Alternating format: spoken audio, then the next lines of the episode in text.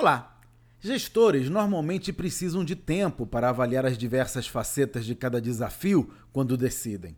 Por outro lado, o volume de estímulos que recebemos é tão grande que hoje está cada vez mais difícil manter a concentração sem ser distraído pelos alertas do celular, por exemplo. Por isso, a minha recomendação é você separar pelo menos 15 minutos por dia num canto onde possa sentar-se tranquilamente, longe do barulho e do celular, para deixar as suas ideias fluírem.